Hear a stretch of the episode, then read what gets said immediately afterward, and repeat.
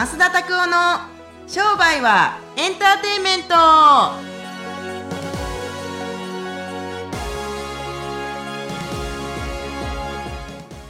Welcome to 商売はエンターテイメント。はい、こんな感じで。よろしく。やってみましょう。やはい、はい、よろしくお願いします。ややってみましょう。いやいや、もうだいぶそういえばあのオリンピック終わりましたけども、はい。実際結構見てましたか？いやー、もう全然見てないですね。ヤフーのニュースで。あのテレビが家にん ないんですよ。あのうちはね、本当にあの、うちが本当に貧乏でね、テレビをね、買えるお金があんまりなくて。そうっす。どこ、ど、どこキャラですか？どこキャラ？いや、あの、なんか昔の NHK のおしんみたいな感じの感じで言ったんですけどね、表現できてなかったんですけどね。だいぶなんか安い感じにないってやいや、ますやばいですね、ほんとね。嘘つきのね、貧乏人ですよ。嘘つきの貧乏人。最悪やな。最悪やね嘘つきの貧乏人と思って。救いようないですね、それ。救いようない。もう死んだ方がいいわ、マジで。そうって思いますけど、あの、でも、オリンピックは本当にヤフーのニュースだけで見ましたね。ヤフーで本でなんか、下に画像が映るじゃないですか、一個一個のなんか、柔道とか卓球とか。卓球が感動しましたけどね。ああ、ダントツに僕、水谷さんと、あの、伊藤、えっ、と、伊藤美誠さんですね。すみません。いつも間違えるな。うん伊藤さんとのあのダブルスの、混合ダブルスの、どっちも金取ったやんか、だって。すごいですね。あれ、どう違うんですか？あの、石川さんペアと。伊藤さんペアがあったじゃないですか。はいあれは何なんですか？あの、どう違うの？石川さんペア、石川佳純さんと、はい。ダブルスと混合ダブルスの違いじゃないですかね。いや、違うんですか？ダブルスと混合ダブルス？違うよ。石川佳純さんも混合ダブルスやもんだって。うーん。まあ、ええや。まあ、そう種目がいっぱいあって、なんか、ちょっとこう難しいところもあるみたいですね。なんかフェンシングとか、あの、なんですかね、えっ、と、レスリングとかもなんかグレコローマンスタイルだったりとか、なんかいろいろ。フリースタイルねあ。フリフリースタイル。グレコローマンとフリースタイルの違い知ってます？あ、知らないです。なんか上半身だけとかなんとかなんそれがグレコローマンね。はいフリースタイルは足取っていいとか、うん足、ね、グレコローマンは上半身だけ。僕もレスリングやってましたからよくわかりますけれども。あそうなんですねうん、だえあれですよ。競技じゃないよ。本当にあの、レスリング部の人たちと一緒にトレーニングでってぐらいですから。いや、すごいですね。そう。いや、新種目がいっぱい出てきたので、面白いな。ソフトボールも金メダル取らはったし、野球も銀メダル取らはったし。すごいですね。みんな面白いなと思いながらでもやっぱ卓球もやったし何よりもあれがすごいねあのーあっちの愛知県の方の市長さんがあの金メダルかわはってあ。あれが問題になったことがすごかったね。そうですね。すっげえブーイング食らったもんね。不謹慎だみたいな感じです、ね。そうマスク取って人のメダル噛んで交換してもらったらしいですけどね。そうですね。そう面白いな。何でニュースなんだか分からへんな。本当ですね。ほんまに。金メダルだけは人の金メダルだけは噛んだらあかん。はい。人のお金は取ったらあかん いや、でも本当大事なことですからね。はいよろしくお願いします。よろしくお願いします。はいよろし。くお願いします。何の話かちょっとあれですけど、はい、はいそれではですね、今日の質問コーナーに移っていきたいと思います。今日はですね、え T 先生からのおご質問になり T おそうです。はい、え今ですね、まあ、ネットで、まあ、アナリティクスとか分析はしてるんですけども、分析をした結果、うん。チラシに全然つながりません。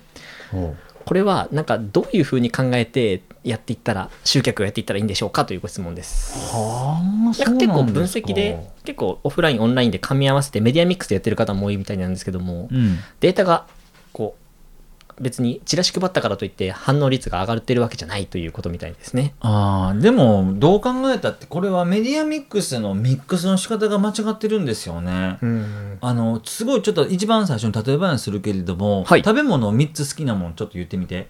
3つですか、はスイカ、い。はうん焼肉い。はい。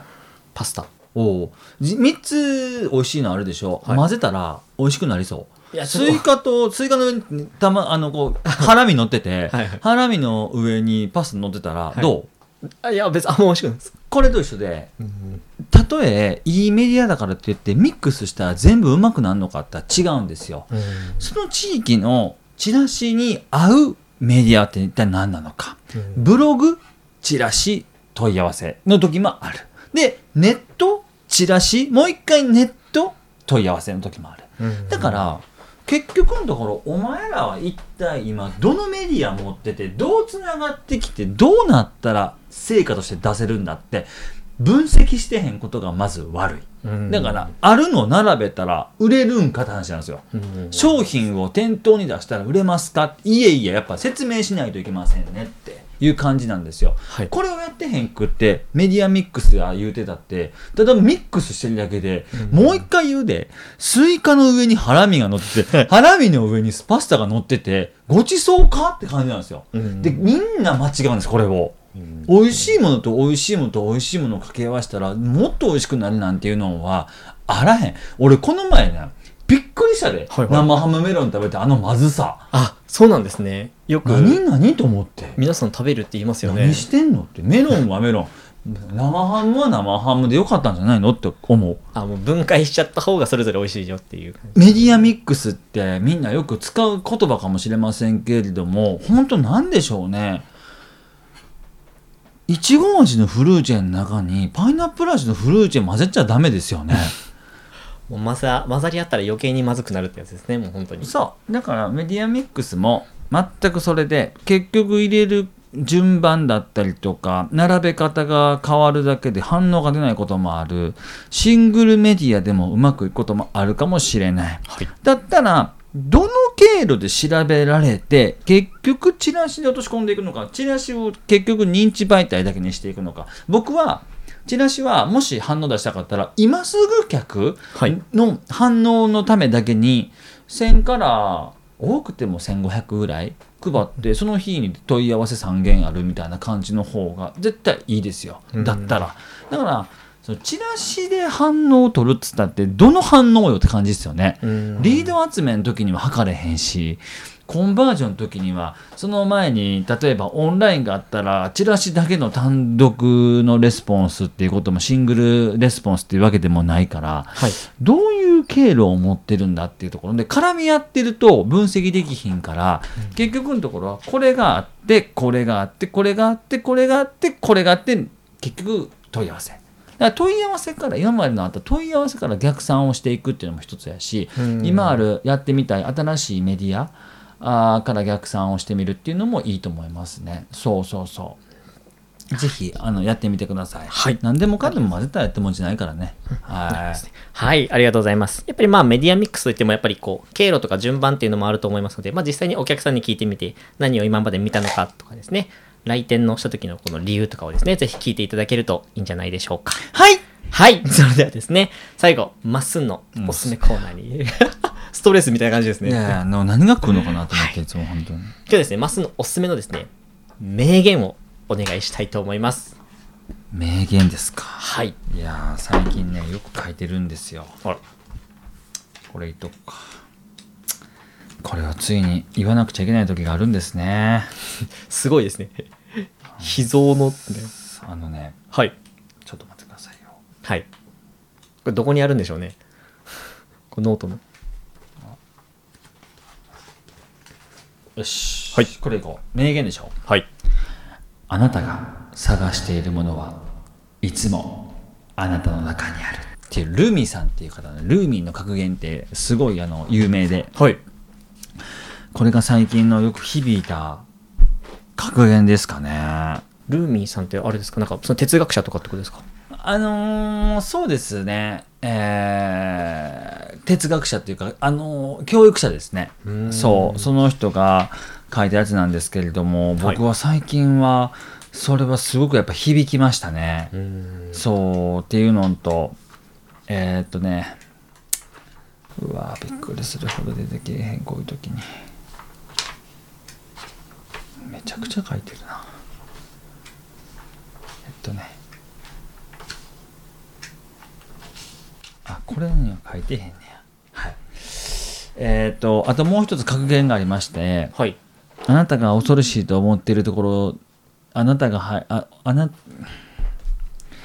まあそんな感じです。えっとですね。ちょっと、ちょっとわかんなかったですけど。え？あのあのねなんかねこれもねジョジョセフ・キャンベルさんっていう人の格言で本当の恐ろしくて入れない洞窟の中に自分たちの探している宝物があるみたいな言葉があるんですよ。うん。すごい面白くて恐ろしいところにこそ宝物があるっていうその格言が最近は響きましたね最近の格言なんかありますか？響いた格言、格言ですか、んえー、格言。え、でも僕は結構毎週、こういうふうにお聞きしたりとかしてるので、それが結構格言でしたね。僕ドナルド・トランプさんの格言がすごい面白いいいのがあって人材を最高の人材を雇えしかしそいつを信用するなんて格言があるんですよ。すごい腑に落ちたんですよね。最高のやつを雇わなくちゃいけないけれども心から信頼はするなんですよ。へえと思って裏切るかもしれへんかなってことで。そう。だからなんか格言とかはやっぱ出てきますねどんどんどんどんそういう意味でああでもこの間の僕あれも好きでした。あの、非日常の連続が、あの、すごい、成長させるというか、天才を作るっていう。うん非日常が先天差を作りますよね。あとは、最近聞いた、きょあのー教育の格言で、人がどうやって成功していくのか格言ですけども、50%遺伝、40%環境、10%教育。これが人生だ、みたいな言葉があるんですよ。はい。